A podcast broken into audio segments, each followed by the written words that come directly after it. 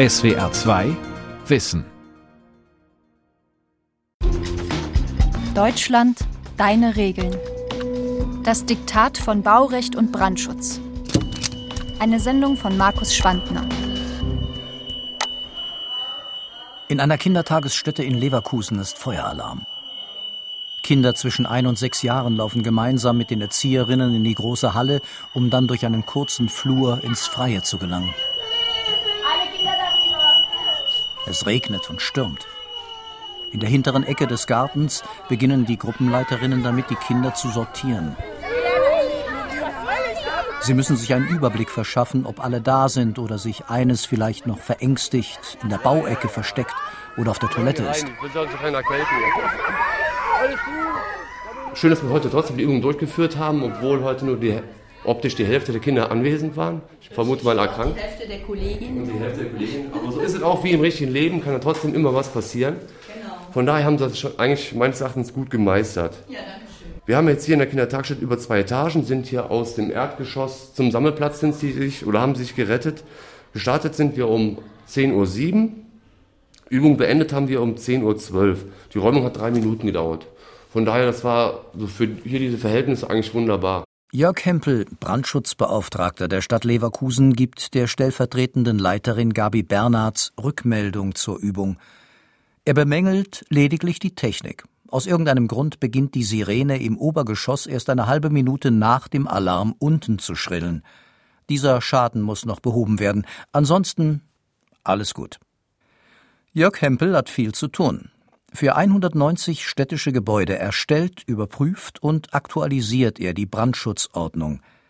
In sämtlichen Schulen und Kindergärten müssen zweimal im Jahr die Sirenen schrillen und alle müssen die Räume verlassen.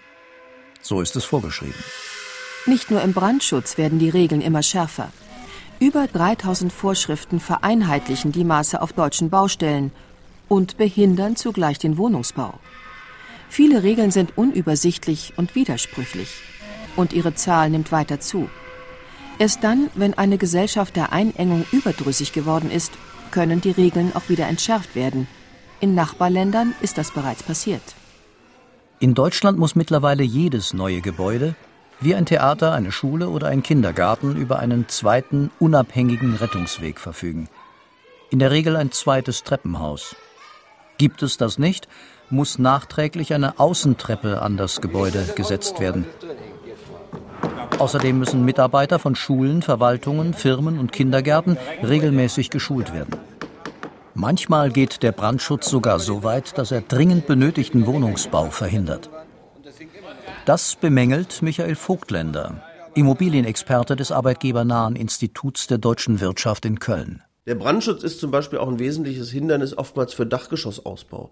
Da ist es auch oftmals so, dass die Feuerwehr dann sehr hohe Anforderungen noch stellt, die es dann letztlich unmöglich machen oder nicht mehr äh, wirtschaftlich machen, die Dachgeschosse auszubauen. Auch da muss man überlegen, was ist da sinnvoll, was ist angemessen.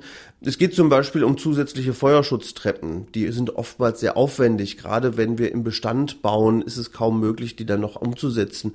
Und da müsste man eben überlegen, ist das tatsächlich notwendig oder können wir es hier nicht anderweitig lösen, dass wir trotzdem diese zusätzlichen Wohnungen auch möglich machen. Früher sollte die Feuerwehr für den zweiten unabhängigen Rettungsweg sorgen, indem sie mit ihrer Drehleiter Personen aus den oberen Etagen und dem Dachgeschoss rettet. Doch unsere Städte haben sich verändert. An den Bordsteinkanten parken wesentlich mehr Autos und die sind auch noch höher und breiter als früher. Wenn die Feuerwehr im Notfall nicht mehr ungehindert direkt ans Haus fahren kann, um Menschen mit der Drehleiter zu retten, fordert sie zusammen mit der Bauaufsicht einen zusätzlichen Rettungsweg, also noch ein Treppenhaus. Und das wird schnell sehr teuer, erläutert Dirk Salewski, Unternehmer, Bauträger und Mitglied im Vorstand des Bundesverbands Freie Immobilien und Wohnungsunternehmen. Eine zusätzliche Treppe kostet zusätzliches Geld. Was wir nicht haben, ist eine Untersuchung, ob durch diese Verschärfung und das Anheben des Niveaus auch wirklich die gewünschte Wirkung erzielt wurde. Schließlich unterscheidet sich die Situation von Stadt zu Stadt. Neben der Straßenbreite und der Gebäudehöhe spielt auch die Ausstattung der Feuerwehrfahrzeuge eine Rolle. Deshalb ist stets die örtliche Bauaufsichtsbehörde dafür zuständig, die allgemeinen Gesetze in konkrete Vorschriften umzusetzen. Dazu gehören oft auch schwere Feuerschutztüren in den Fluren und das Abschotten vertikaler Schächte. Und zwar auf jeder Etage. Was das im Endeffekt bringt, wurde aber nie systematisch untersucht. Bei den Verkehrstoten als anderes Beispiel wissen wir das sehr genau. Die Einführung von Kopfstütze, Sicherheitsgurt und Airbag hat die Zahl der Verkehrstoten pro 1000 Verkehrsteilnehmer signifikant gesenkt. Ob wir weniger Brandopfer haben, weiß keiner so genau. Ich glaube nicht, dass wir da signifikante äh, Verbesserungen dann auch haben. Und dann stellt sich die Frage, war es sinnvoll und richtig, die Niveaus anzuheben, ohne einen Effekt zu haben? Anfang der 1970er Jahre starben in Deutschland jedes Jahr über 20.000 Menschen im Straßenverkehr. Durch die Einführung des Sicherheitsgurts und die Anschnallpflicht sank die Zahl bis Mitte der 1980er Jahre auf die Hälfte. Dann kamen die Promillegrenze und der Airbag. 2019 verloren nur noch knapp über 3000 Menschen ihr Leben, 85 Prozent weniger als 50 Jahre zuvor. Und das, obwohl der Verkehr stark zugenommen hat. Und im Brandschutz? Der Effekt zusätzlicher Fluchtwege wurde bisher nicht erforscht, aber das Statistische Bundesamt liefert immerhin allgemeine Opferzahlen. Danach starben 1981 in Deutschland knapp 800 Menschen durch Rauch, Feuer und Flammen. 2017 waren es nur noch 335, also weniger als die Hälfte. Michael Vogtländer vom Institut der deutschen Wirtschaft. Aber wir müssen eben auch sehen, dass das kostet und wir müssen da vernünftiges Maß finden. Wir haben eine ähnliche Diskussion ja in dem, in dem Verkehrssystem, dass wir sagen, Ampeln sind gefährlicher als Kreisverkehre. Trotzdem führen wir auch weiter Ampeln, äh, weil es letztlich zu teuer wäre für die öffentliche Hand, jetzt überall Kreisverkehre zu machen. Äh, und ich glaube, hier müssen wir auch eine bestimmte ähm, Balance finden zwischen dem Schutz, aber auch dem Interesse daran, bezahlbares Wohnen zu haben und zusätzliches Wohnen zu haben. Natürlich ist jeder Brandtote einer zu viel. Andererseits ist es auch unsinnig, die Rettungsstandards so hoch zu schrauben, dass Wohnungen nicht mehr bezahlbar sind. Und es setzt natürlich aber auch voraus, dass die, dass die Bürger darüber mit nachdenken. Denn natürlich, wenn der Widerstand sehr groß ist, ähm, dann, dann wird es auch schwierig, solche Reformen durchzusetzen. Ich kann mir sehr vorstellen, dass, dass viele Politiker Probleme haben, dieses Thema Brandschutz zu äh, thematisieren, weil es dann natürlich gleich eine Medienschelte geben kann, wie kann man denn am Brandschutz äh, herumdoktern. Ähm, aber da brauchen wir eben eine Offenheit und da brauchen wir auch die Ehrlichkeit zu sagen, ja, der Brandschutz ist wichtig, aber er kostet eben auch sehr viel. Und welches Sicherheitsniveau wollen wir uns da wirklich leisten und wollen wir uns den Weg zu mehr bezahlbaren Wohnraum damit auch versperren? Immer mehr Regeln verteuern das Bauen. Aber wieso nimmt ihre Zahl eigentlich ständig zu? Mit dieser Frage beschäftigen sich Politikwissenschaftler wie Walter Reese-Schäfer von der Universität Göttingen. Regeln sind notwendig, aber Politiker und auch deren Referenten und Bürokraten, sie müssen ja auch einen Tätigkeitsnachweis bringen, also zeigen, dass sie etwas tun, und das geht sehr leicht auch durch Aufstellen neuer Regulierungen und Regeln. Und wenn Politiker dann noch in Konkurrenz stehen und sich gegenseitig übertreffen müssen, Vorschlag neuer Regeln, dann kommt es zu Überregulierung. Also es gibt in jeder Gesellschaft eigentlich permanent eine Tendenz zur Überregulierung. Nicht nur in Demokratien, das ist auch in autoritären Systemen äh, ganz genauso. Diese Regeln geben Sicherheit. Sie engen aber auch ein und haben manchmal absurde Folgen. Ein Kölner Architekt baut gerade 70 Wohnungen in Düsseldorf. Zur Straßenseite haben sie Fenster. Doch die dürfen sich nicht öffnen lassen eine Folge der technischen Anleitung zum Schutz gegen Lärm, kurz TA Lärm. Auf der gegenüberliegenden Straßenseite gibt es nämlich ein Fastfood-Restaurant mit Nachtbetrieb und das verursacht Gewerbelärm nach Absatz 3.2 der TA-Lärm. Wenn dieser Schalldruck gemessen einen halben Meter vor dem Fenster einen Grenzwert überschreitet, dann darf das Fenster nicht zu öffnen sein. So die Vorschrift. Doch Wohnungen mit Zimmern, deren Fenster man nicht öffnen kann, lassen sich kaum verkaufen oder vermieten. Gesellschaften wehren sich irgendwann gegen diese Form einengender, bevormundender Regulierungen, erläutert Walter Riese Schäfer. Sie müssen sich das als eine Art Kurve vorstellen. Regeln häufen sich immer weiter auf, wie eine Welle vielleicht auch, und überschlagen sich dann irgendwann. Und der lang kurzfristige Prozess ist immer Wachsen von Regulierung. Und dann kommt in der Gesellschaft zu bestimmten Zeiten eine Stimmung auf, die sagt, jetzt aber weg. Mit zu viel Regeln. Das war in den 1960er Jahren mit der Sexualmoral. So hat man gesagt, also das wollen wir nun überhaupt nicht mehr. Das war in den 1980er Jahren dann auch wieder eine Phase, wo man gesagt hat, unsere Wirtschaft kann sich nicht entwickeln durch zu viel Regulierung. Und jetzt muss mal freier Raum wiedergegeben werden. Und dann brechen sehr viele Regulierungen auch weg, sinnvolle und sinnlose. Vor einigen Jahren ist das in der Schweiz passiert. Unser Nachbarland hat zum 1. Januar 2015 die Brandschutzvorschriften für viele Gebäude zurückgefahren. Die Maxime heißt nun, Brandschutz darf volkswirtschaftlich nicht mehr kosten, als er nutzt. Wissenschaftler untersuchten zunächst, in welchem Verhältnis die Kosten für Sicherheitsstandards zu geretteten Menschenleben und geringen Sachschäden stehen. Die Studie wurde 2012 an der Eidgenössischen Technischen Hochschule in Zürich durchgeführt. Darin heißt es, die gesellschaftliche Zahlungsbereitschaft für die Rettung eines zusätzlichen Menschenlebens beträgt 5,1 Millionen Schweizer Franken pro Jahr. Und weiter. Die Kosten einer Rauchmelderpflicht können weder durch ihren Nutzen in Bezug auf den Personenschutz noch durch die Reduktion der erwartenden Sachschäden im Brandfall gerechtfertigt werden. In Deutschland müssen in alle neuen Gebäude Rauchmelder eingebaut werden. Und in 14 der 16 Bundesländer sind diese kleinen Geräte auch in bestehenden Gebäuden Pflicht. In der Schweiz gibt es diese Vorschrift nicht, denn volkswirtschaftlich wäre sie unsinnig. Eine mutige Entscheidung. Ja, das ist ein utilitaristisches Kalkül, was die Schweizer da angestellt haben. Und äh, solche Kalküle haben immer etwas Kaltschnäuziges auch, weil dann ja da drin auch vorgesehen ist, es kann ja dann Verluste von Menschenleben geben. Das wird dann in Kauf genommen. Und darüber würden sich sicherlich viele Sorgen machen und aufregen. Da Geld nur einmal ausgegeben werden kann, sollte es dort investiert werden, wo mehr Nutzen für die Gesellschaft entsteht – zum Beispiel in der Medizin oder im Straßenverkehr. Dadurch ließen sich, der Schweizer Studie zufolge, mehr Menschenleben retten und mehr Schäden vermeiden. Aber Angst vor Naturgewalten hat nicht nur den Brandschutz erschaffen. Auch andere Naturkräfte lassen Normen und Regeln sprudeln. Der Ammersee ist der drittgrößte See in Bayern. Bis zu 80 Meter tief. Er bietet alles, was Urlauber schätzen. Segelboote, Strandcafés, idyllische Dörfer und kleine Städtchen, urige Pensionen und einige Strandbäder. 35.000 Besucher bezahlten hier Eintritt, denn es gab Toiletten und Umkleiden. In St. Alban konnten die Gäste sich sogar auf einem schwimmenden Holzfloß sonnen.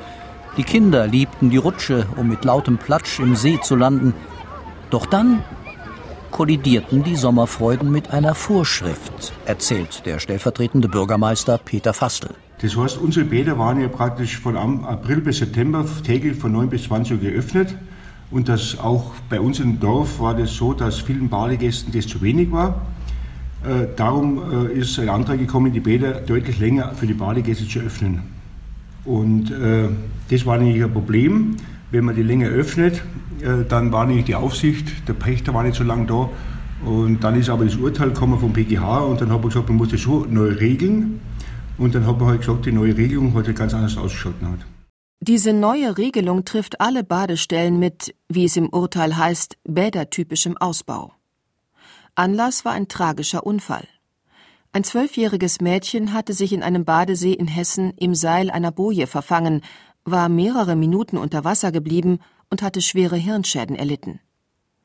Die Eltern verklagten daraufhin den Betreiber des Badesees. Und der Bundesgerichtshof präzisierte in seinem Urteil die Aufsichtspflicht und die Haftung.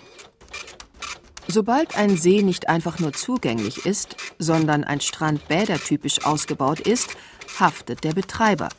In der Regel die Gemeinde, wenn keine Aufsicht den Badebetrieb überwacht. So heißt es im Urteil. In Markdießen am Ammersee gab es sogar eine Aufsicht.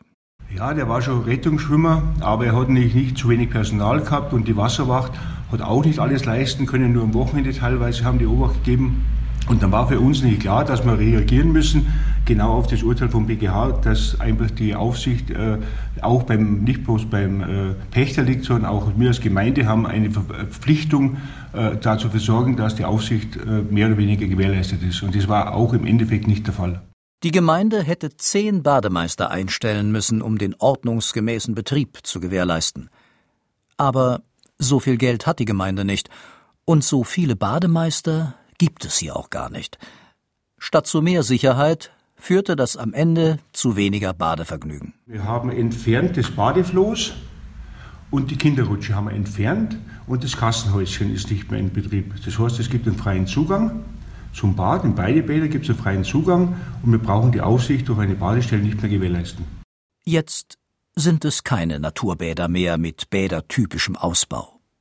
Die Badegäste müssen auch keinen Eintritt mehr bezahlen. Nun sind es nur noch zwei harmlose Badestellen am Ammersee, ohne Floß, ohne Rutsche und auch an den belebten Wochenenden ohne Aufsicht durch einen Bademeister. Auf diese Art verändern tragische Schicksalsfälle Regeln mit weitreichenden Folgen. So ist es auch beim Brandschutz passiert.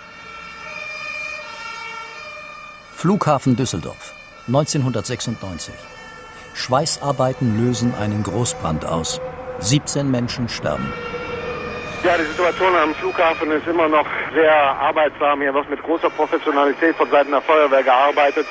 Immer wieder kommen Rettungswagen, es fahren auch wieder Rettungswagen mit Blaulicht und macht den Zaun weg, bringen möglicherweise, ich konnte es nicht genau beobachten, noch Verletzte in die Krankenhäuser. Es ist hier eine, ja, eine gespenstische Szene eingetreten. Die Toten, die man geborgen hat, liegen im Bereich der Busabfahrten, sind zugedeckt. Man versucht also immer noch, den Brand unter Kontrolle zu bekommen. Er ist immer noch nicht gelöscht. Er hat sich in den Zwischendecken festgefressen. Es brannte, weil man vorher viele Fehler gemacht hatte. Sicherheitsvorschriften wurden umgangen und leicht entzündliches und stark rauchendes Dämmmaterial wurde dort verbaut, wo es nicht hingehörte. Es fehlte an einem umfassenden Konzept für den Brandschutz, meint Thomas Kempen, Chef zahlreicher Ingenieurbüros in Deutschland und Sachverständiger für Brandschutz. Alles, was nach dem Krieg bis Düsseldorf gebaut worden ist, ist brandschutztechnisch eher dem Zufall überlassen, weil man tatsächlich gesagt hat, ja, ein Flughafen kann doch nicht brennen. Wie soll denn, was soll denn hier brennen? Da ist doch, ist doch nichts. Der Großbrand in Nordrhein-Westfalens Hauptstadt veränderte den Brandschutz grundlegend. Und das hat Folgen bis heute, erläutert Günter Ruhe vom Feuertrutz Network, einem Verlag für Brandschutzplaner. Was sich geändert hat, ist die Sensibilität zu dem Thema. Und da gibt es ein Ereignis in Nordrhein-Westfalen, das da ausschlaggebend war. 1996 der Flughafenbrand in Düsseldorf mit 17 Toten. Da hat man festgestellt, die Maßnahmen wirken nicht gut genug miteinander. Die verschiedenen Brandschutzmaßnahmen, sei es Dämmstoffe oder Löschanlagen, Entrauchungsanlagen, auch die Rettungswegführung, wenn es mal brennt. Und da hat der Gesetzgeber hier in Nordrhein-Westfalen Konsequenzen gezogen. Und als erstes Bundesland wurde in 2000 das Brandschutzkonzept für bestimmte Gebäudetypen zur Pflicht gemacht. Und damit entstand eine neue Gruppe von Brandschutzplanern, die spezialisiert sind darauf, Brandschutzkonzepte zu erstellen. Das ist also eine relativ neue Entwicklung, vielleicht 15 Jahre erst alt. In letzter Zeit haben Fälle für Aufsehen gesorgt, in denen aus Brandschutzgründen die Kleiderhaken aus Schulfluren abmontiert wurden. Alle Rettungswege sollten möglichst aussehen wie im Knast. Leere Wände, leere Flure, kein Leben. In Braunschweig musste sogar ein Holzkruzifix mit feuerbeständiger Farbe nachlackiert werden. So etwas findet Brandschutzexperte Günter Ruhe völlig übertrieben. Denn es gibt ja beispielsweise die Forderung, dass ein Rettungsweg darf keine Brandlasten enthalten, auch in Schulen nicht. Und dann gibt es Leute, die gehen durch die Schulen und sagen, Kinderzeichnungen auf Papier in einem Flur müssen entfernt werden, weil Papier nun mal brennt. Da sagt jeder, der ein bisschen mehr von Brandschutz vielleicht weiß, das ist doch überhaupt gar kein Risiko. A, wie soll das überhaupt anfangen zu brennen? Naja, durch Brandstiftung, das könnte vielleicht schon mal sein. Aber ist das wirklich eine Gefährdung der Schüler in den Klassenräumen? Und das muss man einfach bestreiten. Aber es gibt diese Leute, die genau das unter der Flagge, unter dem, dem Mantel des Brandschutzes verlangen, sich häufig genug leider auch durchsetzen. Äh, und es ist ein Irrweg. Es ist nicht nur der Brandschutz, der Architekten, Planern und Bauherren die Arbeit schwer macht. Florian Hartmann, Geschäftsführer der Architektenkammer NRW. Es gab zwischendurch mal eine Bauordnungsnovelle, die hat eine Quote für rollstuhlgerechtes Bauen vorgesehen. Ähm, bitte, dass Sie mich nicht falsch verstehen. Äh, niemand hat was gegen barrierefreies Bauen. Das ist, ist richtig und wichtig, gerade in der alternden Gesellschaft. Falsch war allerdings der Ansatz, über das gesamte Land Nordrhein-Westfalen eine Quote zu legen, also zu sagen, jede neunte, jede fünfzehnte Wohnung muss rollstuhlgerecht eingerichtet werden. Das war falsch und hätte nach unseren Berechnungen zu Baukostensteigerungen von 12 bis 15 Prozent geführt. Davon ist man jetzt weggegangen. Die Quote gibt es nicht mehr. Dafür hat man äh, die Bauherren äh, mehr verpflichtet, barrierefrei zu bauen. Meiner Meinung nach, unserer Meinung nach als Kammer der richtige Weg. Hartmann bezieht sich auf die Novelle der Bauordnung im Jahr 2016. Darin war festgeschrieben, dass in Häusern ab acht Wohnungen ein und in Häusern mit 15 Wohnungen sogar zwei Wohnungen rollstuhlgerecht sein müssen. Die neue Landesregierung in NRW hat die Novelle aber nicht in Kraft gesetzt. Daher spricht man heute nur ganz allgemein von Barrierefreiheit. Was das bedeutet, können Architekten und Bauherren berechnen. Und Käufer müssen es hinterher bezahlen. Egal, ob sie eine barrierefreie Wohnung brauchen oder nicht. Das ist in den Niederlanden anders. Immer wieder, wenn über zu viele Regeln und Normen für den Bau und die hohen Kosten gesprochen wird, werden die Niederländer als Vorbild genannt. Das Büro Cross Architekten in Aachen plant ein Projekt in Düsseldorf und eines in Utrecht. Die Unterschiede sind gewaltig. Das habe auch mit unterschiedlichen Kulturen zu tun, erklärt Bürochef Markus Sporer. Wir sind, ähm, haben auch festgestellt, in, in den Niederlanden ist eben auch so, dass man natürlich früher kauft und man verkauft auch wieder schneller. Das heißt also, diese Flexibilität und die Wohnung auch seinen Lebensumständen anpassen, die ist äh, viel, viel größer. Also ich, ich kaufe eine kleine Wohnung mit ähm, Ende 20, nach dem Studium beispielsweise. Äh, wenn die Kinder kommen, eins ist noch vielleicht dabei und das zweite kommt, dann verkauft die Wohnung wieder und geht in die nächste Gruppe und so weiter und so weiter. Und so addiert sich das im Prinzip auf. Und ich bin aber nicht, habe nicht, verfolge nicht die Idee, dass ich mit als, als junges Paar in eine Wohnung einziehe und dort bis zur Rente lebe, bis ich mal den Rollator brauche. Daher müssen nur wenige Wohnungen barrierefrei und mit Aufzug erreichbar sein. Das macht das Bauen natürlich billiger. Und noch etwas ist jenseits der Grenze anders. In Deutschland gilt die DIN-Norm 18040 zur Barrierefreiheit in Wohnungen, erläutert Markus Sporer, Chef von Cross-X Architekten. Jeder Flur muss 1,20 Meter breit sein. Jede Tür muss 90 Zentimeter im Lichten haben beispielsweise. Und diese ganzen Themen. Und neben dem Bett, in dem Ehebett muss ich auf der einen Seite 1,20 Meter haben, auf der anderen Seite 90 Zentimeter, damit ich mich da bewegen kann. Ähm, das Badezimmer braucht ähm, also Bewegungsfläche, die Dusche muss 1,20 Meter mal 1,20 Meter groß sein, also viel größer als bei mir zu Hause. Vom Waschbecken oder vom Klo muss ich auch die Fläche haben. Das erzeugt natürlich wesentlich größere Räume. Also das Schlafzimmer wird größer, der, äh, das Badezimmer wird größer, der Flur wird größer, die Türen werden größer und das addiert sich natürlich auf. Und auf einmal hat man eine Zwei-Zimmer-Wohnung, die Nebenräume, auf denen wir uns irgendwie nur wenige Stunden im Tag aufhalten, die werden sehr groß und die Wohnräume werden auf einmal ganz klein. Das ist in den Niederlanden anders. Die Treppen dürfen steiler gebaut werden, dadurch nehmen die Treppenhäuser weniger viel Platz weg. Und auch die deutschen Mindestmaße für Flurbreite, Türbreite und die Flächen neben dem Bett oder vor der Toilette gelten in den Niederlanden nicht. Der Architekt Thomas Mitschke hat zehn Jahre in Amsterdam gearbeitet. Klar, das ist äh, viel flächeneffizienter und man hat dadurch natürlich auch eine kleinere Wohnung nachher, aber man hat einen bezahlbaren Wohnraum in der Stadt. Ich kann äh, sechs Quadratmeter kann ich ein, ein, ein Zimmer machen. Also passt gerade im Bett rein und dann ein ganz kleiner Schrank, würde ich sagen. Wo dann in, in Deutschland äh, das natürlich äh, absolutes No-Go wäre, sag ich mal. Ja, also ein reines Zimmer, Schlafzimmer, Kinderzimmer, wie man möchte. Ne? Also das, das, das zweite Zimmer quasi. Ne? Für Niederländer ist das völlig okay, da man sich eh die meiste Zeit im Wohnzimmer aufhält. Viele Deutsche kennen diese Raumverhältnisse aus Ferienhäusern man muss sich manchmal schon fragen, warum bin ich gerne in den Niederlanden in einem Ferienhaus ne? oder in Dänemark in einem Ferienhaus. Ne? Mhm. Weil ich, ich fühle mich da wohl und dieses, sagen wir, dieses ähm, charmante, manchmal auch unfertige hat ja auch ähm, hat ja auch seine Qualitäten. Wenn ich, wenn man sich mal die Frage stellt, ähm, wie wichtig ist jetzt eigentlich, dass ich jetzt beispielsweise alle ähm, Installationen äh, verstecke, als ein Beispiel. Nicht jedes Heizungsrohr oder jede Stromleitung werden in den Niederlanden unter Putz verlegt. Häufig liegen die Leitungen auf der Wand, was natürlich billiger ist. Michael Vogtländer vom Deutschen Institut der Wirtschaft. Es ist tatsächlich so, dass die Baukosten in Deutschland äh, zwischen 2007 und 2016 um gut 33 Prozent in Deutschland gestiegen sind, aber nur um 6 Prozent in den Niederlanden. Und das ist natürlich ein erheblicher Unterschied und äh, würde vielen Menschen natürlich auch hier helfen, dass der Neubau möglich ist und dass eben auch bezahlbarer Neubau möglich ist.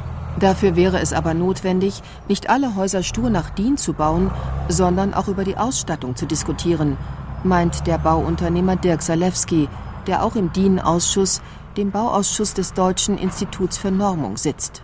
Wir müssen uns über Niveaus unterhalten. Welches Niveau an Sicherheit will ich? Welches Niveau an Komfort will ich? Welches, äh, welches äh, Niveau an, an Schutz will ich?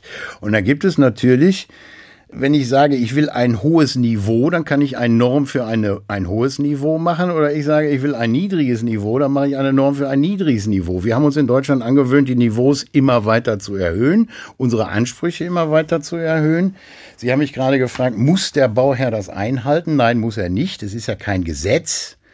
Es ist aber sinnvoll, es einzuhalten, weil normalerweise Normen äh, auch funktionierende Gesamtsysteme beschreiben können. Eine Abdichtung nach Norm zu bauen, macht schon Sinn, weil dann ist es normalerweise dicht. Und die Ansprüche werden schließlich zur Vorschrift. Fürs Bauen gibt es mittlerweile über 3000 Normen und es werden immer mehr, sagt Zalewski. Eine Revolution gegen zu viele Regeln, moralische oder rechtliche, sei möglich, sagt der Politikwissenschaftler Walter Riese-Schäfer. Sie müsse aber aus der Bevölkerung kommen. Es muss in der Gesellschaft eine Stimmung sein, die sagt, also jetzt werden wir nur noch Politiker wählen, die versprechen, auch mal ein paar Regeln zurückzunehmen oder wie wir es mal eine Zeit lang hatten, dass bestimmte Gesetze mit einem Verfallsdatum versehen werden. Also dieses Gesetz soll nur für fünf Jahre gelten, dann sieht man, ob es was gebracht hat und es muss dann neu beraten werden, wenn man es fortsetzen will. Werden die Krisenerfahrungen der Corona-Pandemie solch eine Bewegung aus der Mitte der Gesellschaft heraus beschleunigen? Oder womöglich sogar bremsen, weil einzelne Gruppen immer wieder gegen bestehende Regeln verstoßen und diese dann noch zwingender formuliert werden. Ja, das ist eindeutig eine Form von Bevormundung und Entmündigung, weil man eben natürlich immer einzelne oder kleine Minderheiten findet, die sich so verhalten, auch zuverlässig so verhalten. Und dann wird es für die Allgemeinheit vorgeschrieben, die sich dadurch dann ja tatsächlich überbetreut fühlt, so kann man sagen. Wir leben also tatsächlich in einer überbetreuten Gesellschaft. SWR 2 Wissen Spezial Deutschland deine Regeln. Thema der nächsten Folge die Ethik von Geburt und Tod. Die Welt verstehen. Jeden Tag. SWR 2 Wissen. Manuskripte und weiterführende Informationen zu unserem Podcast und den einzelnen Folgen gibt es unter swr2wissen.de.